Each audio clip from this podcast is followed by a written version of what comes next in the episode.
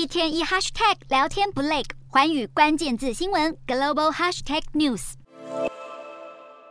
半导体晶片是大国兵家必争的战略资源。台湾握有先进的制造能力，对全球半导体供应链具举足轻重的影响力。许多高科技产业都仰赖台湾所生产的先进晶片。用关键之要来形容台湾半导体产业，并不为过。相对的，半导体产业更是台湾的护国神山，不但象征着国家的韧实力，更关乎到台湾的经济稳定，甚至是整体国家安全。基于此，蔡英文总统在今年的国庆演说中特别提及维系台湾在半导体尖端科技的优势与能量，尤其是确保关键基础设施的安全。今天的国际新闻评论要来谈谈台湾半导体产业牵动着全球供应链的重整与配置，但是西方国家相当忧心，受到台海形势的冲击，台湾该如何巩固半导体产业的优势，以及中国会因为仰赖台湾晶片而克制不对台湾动武吗？蔡英文总统在今年的国庆典礼中发表以“给世界一个更好的台湾，坚韧之岛，韧性”国家为题的重要演说，外界都在关注他今年的演说中就国际形势及两岸关系提出看法。除了延续过去对于维持台海现状的承诺，以及重申四个坚持的立场，这次演说最大的亮点就是提出四大韧性，